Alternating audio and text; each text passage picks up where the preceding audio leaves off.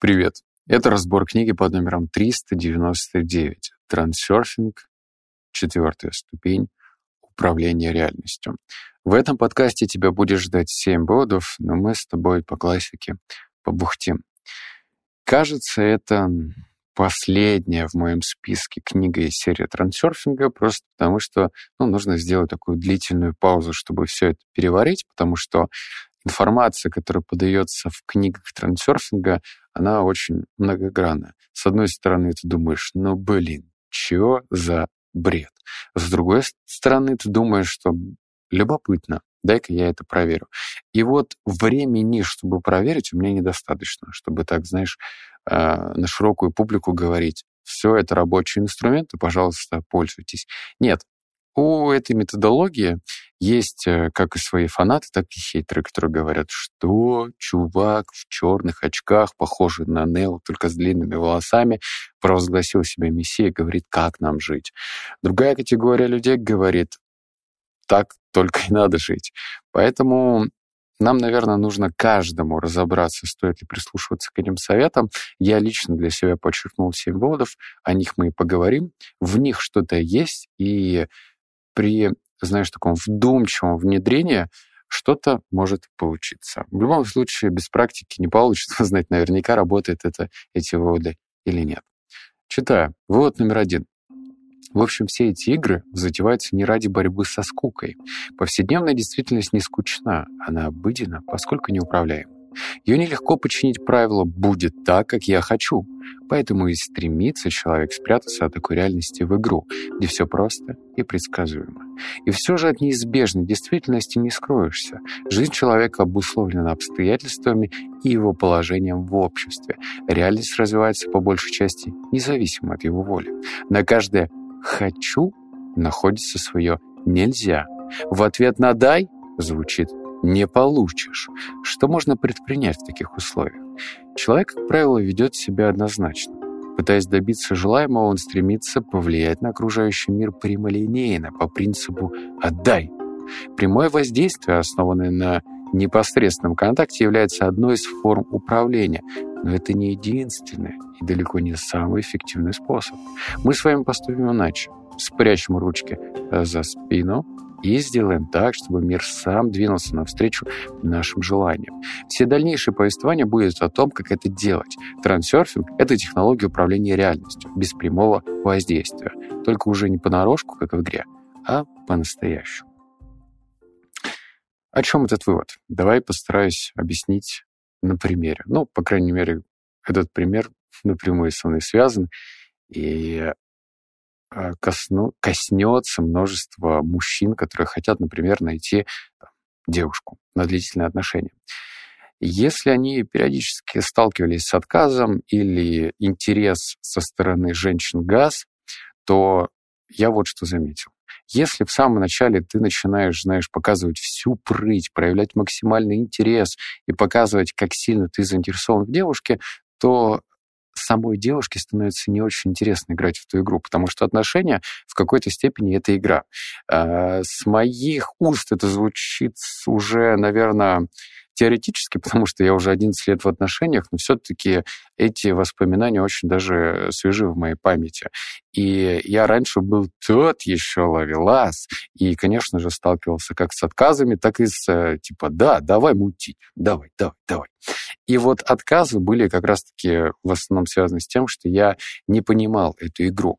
И перекладывая этот пример на реальность, все сводится к следующему, что если ты ну, начинаешь играть по тем правилам, типа э, по принципу там можно, нельзя, да, не получишь, то тебе нужно подстраиваться под эти правила. А если ты проявишь такое, знаешь, здоровое безразличие, ну вот не будешь, знаешь, там с вытянутыми руками подходить к начальнику и говорить, ну дайте мне повышение, я очень этого хочу, то, возможно, это повышение придет к тебе, но не в той форме, в которой ты ждешь. В общем, эм, странный такой вывод, но он интересен, потому что если ты не играешь в общую игру, то тебе приходится играть в другую игру или придумывать эту игру. А значит, если ты ее придумаешь, то и правила ты тоже сам составляешь. Вот в этом что-то есть. Вывод номер два. А, следуя по чужим стопам, человек навечно обречен догонять заходящее солнце. Стандарты успеха — это мираж, но человек не знает или не желает знать, что правила маятника держат его в паутине иллюзий. Иллюзия зачастую слаще, удобнее, понятнее, чем неизвестная реальность. Когда человек сталкивается лицом к лицу с тем фактом, что не вписывается в установленные стандарты, он испытывает душевный дискомфорт. Его гнетет страх перед поражением. Он чувствует свою неполноценность, ощущает себя одиноким в этом враждебном мире. Что он может сделать? Один из вариантов — отторжения. Человек может окружить себя по отношению э, к недостижимому эталону стеной неприятия, а может продолжить свою гонку за эталоном, следуя правилу маятнику. Человек пытается изменить себя и загонять свою душу в футляр обусловленности. Это не приносит ничего, кроме неудовлетворенности, в результате чего снова приходится себя менять. Так вот, когда человек пускается в погоню за эталоном, он излучает энергию недовлетворенности и разочарования. Иначе быть не может. Точно так же осли ходят по кругу за подвешенной морковкой. Вот этой энергией питаются деструктивные маятники, прилагающие талоны чужого успеха. Что это, черт возьми, за маятники, да? Давай объясню. В общем, это уже четвертая серия, да, из э, книг трансерфинга, и там в каждой есть маятники. Что это за маятники? Маятники — это, по сути, хотя ты можешь это прекрасно представить в своем воображении, они крутятся вокруг любых вещей, где есть эмоции. И неважно, какие эмоции, положительные или отрицательные, вот если есть эмоция, если есть вот эта хочка да, вокруг чего-то, то маятник там присутствует. И вот если ты начинаешь бежать за своеобразным эталоном, вот кого-то ты нашел, например, в Инстаграме, кто, судя по картинке, живет жизнь твоей мечты, то ты начинаешь играть в тот маятник, где ты непроизвольно проигрываешь. Вот еще раз прочитаю. Так вот, когда человек пускается в погоню за эталоном, ну, излучает энергию недовлетворенности и разочарования. То есть, если ты за кем-то следуешь, и признаешь саму себе или даже ну, не признаешь в открытую, но чувствуешь, что вот так я хочу жить, то значит за собой ты закрепляешь энергию неудовлетворенности и разочарования. Вопрос, как можно двигаться в сторону эталона с такой энергией? Это как, знаешь, вот если ты идешь налегке, да, то тебе идется легко. Вот так вот. А если ты идешь по равнине и к тебе там к ногам привязаны цепи и с грузом, то очевидно этот груз типа неудовлетворенности и разочарования, то, очевидно, тебе будет идти значительно сложнее. Может быть, и в том, в первом случае, во втором ты придешь к своей цели, то есть к талону, но очевидно, что когда к тебе привязаны к ногам вот эти вот э, грузики, то ты придешь значительно позже, чем если бы ты шел налегке. Поэтому не ищи каких-то эталонов. У всех есть скелеты в шкафу. Э, и не все умеют, знаешь, так признаваться в своих слабостях, открыто о них говорить и показывать всего себя. Обычно нам показывают только лицевую сторону открытки. Вывод номер три. Сам маятник, сколько бы он ни качался, не имеет доступа к внешнему намерению, а потому не способен материализовать сектор пространства вариантов. Реальность подвластна только живым существам. Так вот, когда человек произносит тост, он фиксирует направление своего намерения. Понимаете, что происходит? Энергия маятника кредитора, как правило, несет в себе негативные качества. Но человек, наделяя эту энергию доброй воли, меняет ее полярность. Поэтому тост — это вовсе не пустой ритуал, а декларация намерения. Однако, несмотря на благотворное действие тоста, все они содержат в себе одну и ту же досадную ошибку. Пожелание обычно произносится на будущее. Энергия, предоставленная маятником, всего лишь преобразуется в позитивную, но она не оказывает влияния на реальность. Желаемое так остается где-то там, в недосягаемой перспективе, и это вполне закономерно. Ведь зеркало не способно воспроизвести будущее, оно всегда отражает настоящее. Что же отсюда следует? А то, что все эти тосты необходимо произносить в настоящем времени. Это будет очень странные тосты, но они будут работать. Например, не «ну, будем», а «ну, мы есть». Или так «у нас отличное здоровье, мы победили». Наши желания исполняются, удача всегда с нами. ну и так далее. Вот такая декларация намерения уже будет притягивать пожелания в сегодняшнюю реальность, а не откладывать вечно не наступающее завтра. О чем этот вывод? А, пусть он звучит очень узко, ну, типа, когда мы произносим тосты, день рождения, Новый год, может быть, там годовщина, свадьба или еще чего-то, рождение ребенка и так далее. Но давай попробуем вот этот вывод переложить на повседневную реальность, каждодневную реальность. Это когда ты сам себя подбадриваешь. Сегодня будет отличный день. И главное, все эти пожелания, то есть декларацию озвучивать на сегодняшний день. Не говорить, что вот, желаю вам здоровья, будь здоров. Вот, кстати, забавно, да, когда человек читает, чихает, ему говорят, будь здоров. Вот это верно, а не э, выздоравливай потом. Будь здоров, будь здоров сейчас, будь счастлив сейчас, будь богат сейчас. И даже если ну, богатство на тебя в данный момент не сваливается с неба, продолжай это говорить. От тебя ничего не будет. Это, знаешь, вот та привычка, которая не требует какой-то там дополнительной нагрузки. Тебе нужно просто переосмыслить формулировку вот этих тостов или пожеланий и формулировать их настоящим. Вывод номер четыре. Он про популярность. Читаю. Э, сначала образуется небольшая группа поклонников. Каждый из них излучает мысли на частоте «мне это нравится». Рождается маятник, который соединяет и синхронизирует мысли почитателя в одном направлении. Нам это нравится. В пространстве вариантов, где, как известно, есть все, существует определенная область секторов с одним общим качеством. Это всем нравится. Коллективное намерение первой группы поклонников направлять движение материальной реализации в сторону этой области. В результате, через некоторое время реальность приобретает оттенок новой эпохи. Поклонников становится все больше, и маятник набирает силу.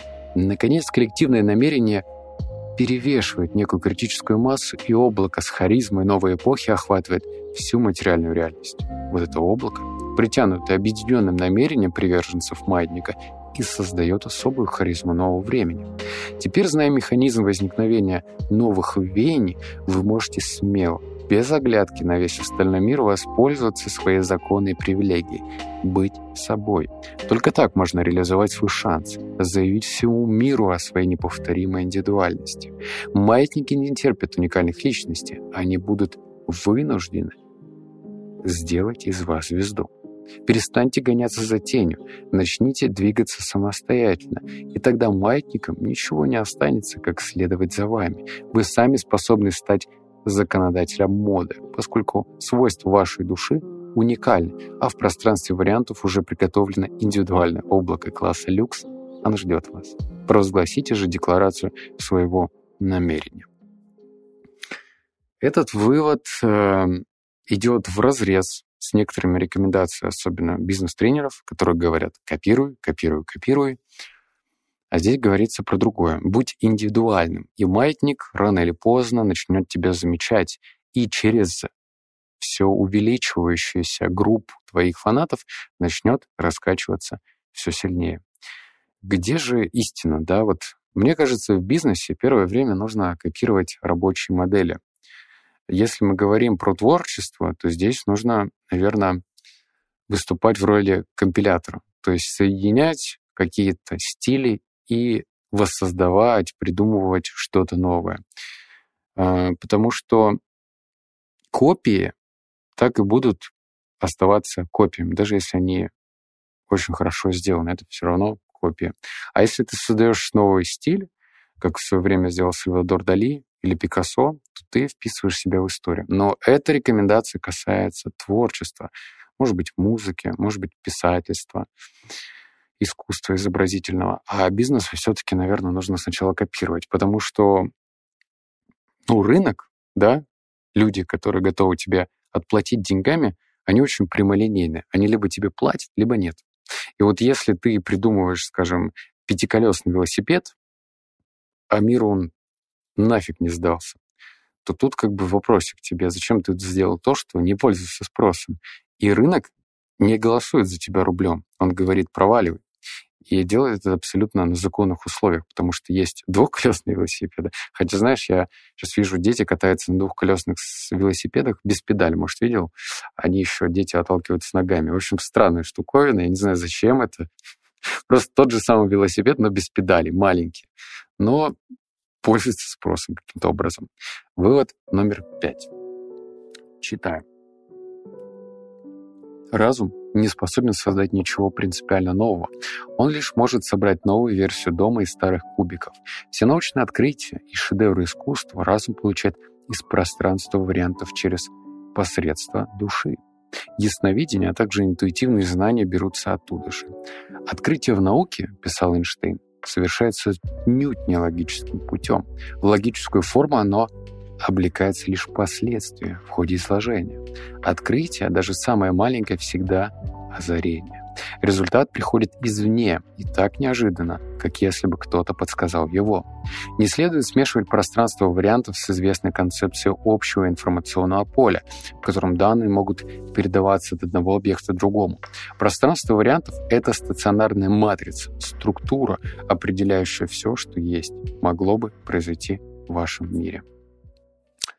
А вот по поводу того, что есть какое-то пространство, и оно может тебе что-то подсказывать, допустим, ну давай сейчас просто это предположим. Ну, то есть мы же доказать это не можем, но вот, знаешь, вот прийти, там, математическую модель какую-то там проверить и увидеть, да, есть пространство вариантов. Пока наука до этого не дошла, может быть, и даже и не дойдет, я не знаю. Но э, если, опять же, поковырять этот вывод, то можно прийти к любопытному такому подвыводу. Допустим, это пространство существует.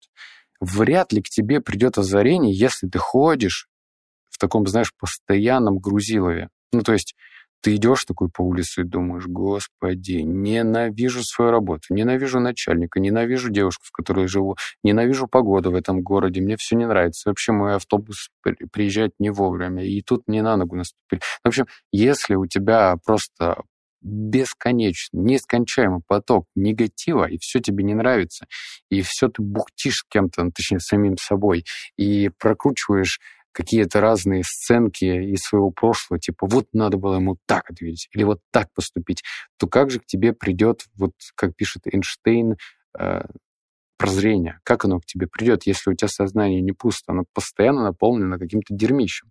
Очевидно, чтобы оно к тебе пришло, нужно от этого освободиться. Вот это, я считаю, очень даже рационально. То есть постараться от этого избавиться. И как практическая рекомендация, типа вот, ну, где практика, да, нужно просто ну, научиться примиряться с тем, что у тебя есть. Не только с хорошим, но в том числе и с плохим. Потому что вот знаешь, я недавно понял, именно на практике, а не в теории, потому что я это, конечно же, миллион раз слышал, как и ты. Типа, цени любой опыт, да, учись на ошибках. Но только недавно я научился быть благодарен за этот опыт и эти ошибки. И я начал э, видеть эти ошибки как пунктир. То есть помнишь вот эти уроки математики или геометрии, что там, не знаю, когда ты рисуешь пунктирные линии. Вот представь, что пунктирные линии, и где разрыв между этими линиями, это есть пространство, в котором ты можешь переосмыслить эти ошибки. И вот если, ну, ты пунктир, вот это вот э, пространство ничем не заполняешь, получается прямая линия. И эта прямая линия, она, ну, куда-то ведет. Если ты не можешь э, саморефлексировать, находить даже что-то хорошее в плохом опыте, то пространство для учебы отсутствует. В общем, задумайся насчет этого. Вот номер шесть. А, ну подожди, и перед этим нужно вообще не стесняться и поставить лайк. Вот где ты смотришь, слушаешь, слушаешь, да, поставь лайк, не стесняйся. Если тебя какой-то вывод, конечно же, откликается. Вывод номер шесть. Знаки. Путеводными знаками являются те, которые указывают на грядущий поворот течения вариантов. Если надвигается нечто, способное оказать существенное влияние на ход событий, появляется знак, сигнализирующий об этом. Когда течение вариантов делает поворот, вы переходите на другую линию жизни. Каждая линия более-менее однородна по своим качествам. Поток в течение вариантов может пересекать разные линии. Линии жизни отличаются друг от друга своими параметрами перемены могут быть незначительными, но разница все же ощущается. Вот эту качественную разницу вы подмечаете сознательно или подсознательно, будто что-то не так. Путеводные знаки появляются только в том случае, когда начинается переход на другие линии жизни. Отдельные явления вы можете не заметить. Например, ворона каркнула, а вы не обратили внимания. Вы не почувствовали качественной разницы, значит, все еще находитесь на прежней линии. Но если что-то явление вас насторожило, значит, это знак. Знак отличается от обычного явления тем, что он всегда сигнализирует о начавшемся переходе на существенно отличную линию жизни.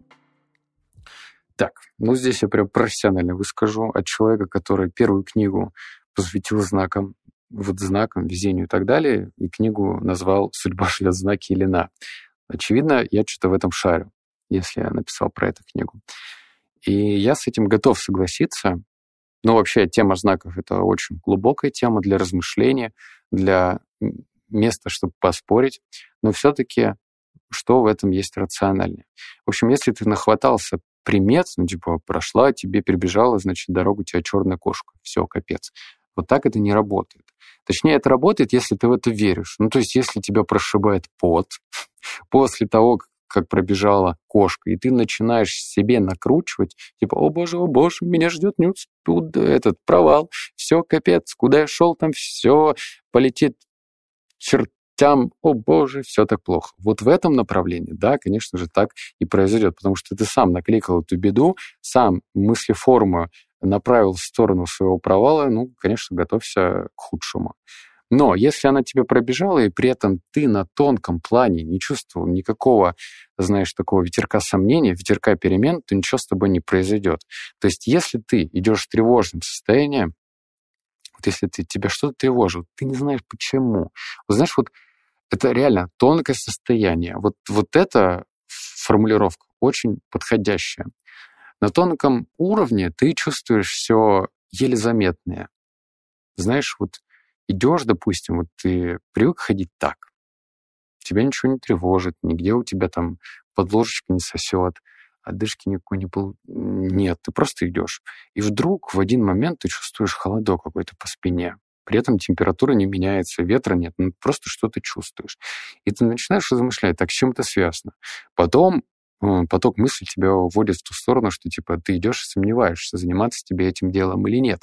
И вот в этом состоянии когда ты поймал себя на мысли, что э, тело тебе сигнализирует что-то, как пишет автор, переход на другую линию жизни, то здесь, возможно, знаки будут уместны. В других случаях, когда ты ни о чем не думаешь, знаки бесполезны. Вывод номер семь читаем. Линия жизни. Жизнь человека, как и любое другое движение материи, представляет собой цепочку причин и следствий. Следствие в пространстве вариантов всегда расположено близко по отношению к своей причине. Как одно вытекает из другого, так и близлежащие секторы пространства выстраиваются в линию жизни. Сценарий декорации секторов на этой линии жизни более-менее однородный по своему качеству. Жизнь человека размеренно течет по своей линии до тех пор, пока не происходят события, существенно меняющие сценарий и декорации. Тогда судьба делает поворот и переходит на другую линию жизни. Вы всегда находитесь на тех линиях, параметром которых удовлетворяет ваше мысленное излучение. Изменив свое отношение к миру, то есть свой мысль, образ, вы переходите на иную линию жизни с другими вариантами развития событий. Давай я тебе расскажу, вот заканчивается, расскажу свою историю, она будет очень даже показательная, прикладная в какой-то степени. Может быть, ты даже себя увидишь в этом. В общем, э, нас в школе ближе там, к выпуску, а может даже и в девятом классе спрашивают, ну что, что, кем станешь, да, вот кем хочешь стать.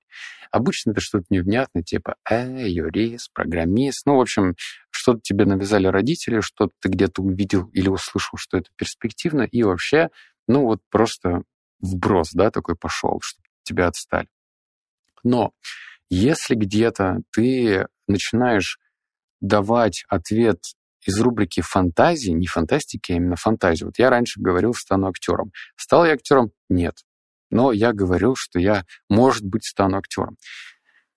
Соответственно, вот в этой мысли форме, типа стану актером, я допускал возможность, что я им стану. Я не говорил же, стану сантехником. Я не говорил, стану каскадером. Я не говорил, стану там наездником на лошади. Я говорил актером. И вот это незначительное допущение тянулось от моей реальности недалеко.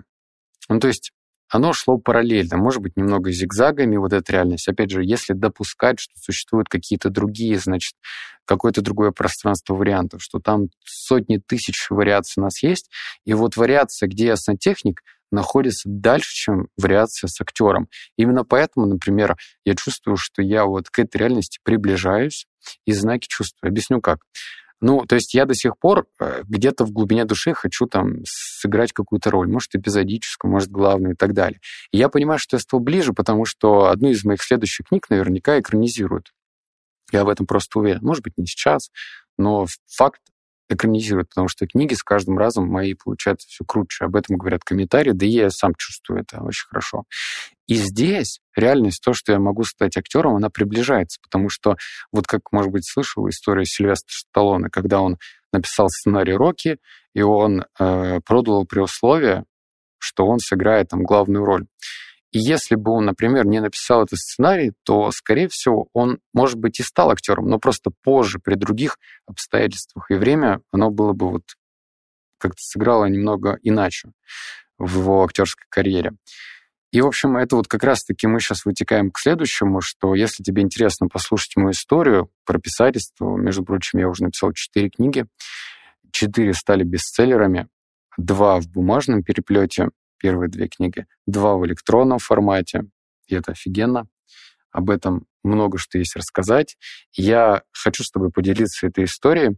2 сентября в 18.00 по Москве я проведу онлайн-мастер-класс. Он будет бесплатным. Просто для тех ребят, которые интересуются книгами, написанием книг, которые хотят на этом зарабатывать, или для экспертов, которые хотят, чтобы за них написали книгу, а они там уже со спокойной душой смогли поднять себе чек, вообще выделиться на фоне других экспертов.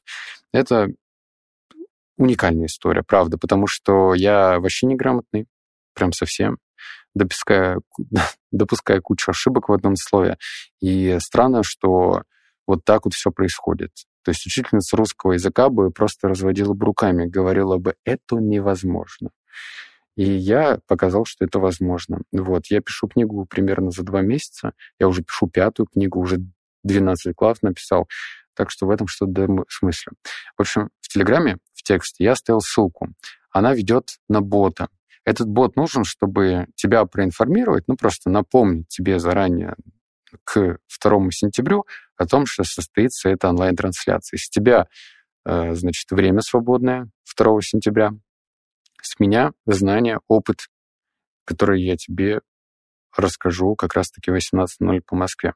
Так что не теряйся, сохрани этого бота, он даст тебе ссылку на закрытый канал, в котором пройдет трансляция. Ну все, на этом вывод я заканчиваю. Услышимся с тобой в следующем подкасте. Обнял, поцеловал, заплакал. Пока.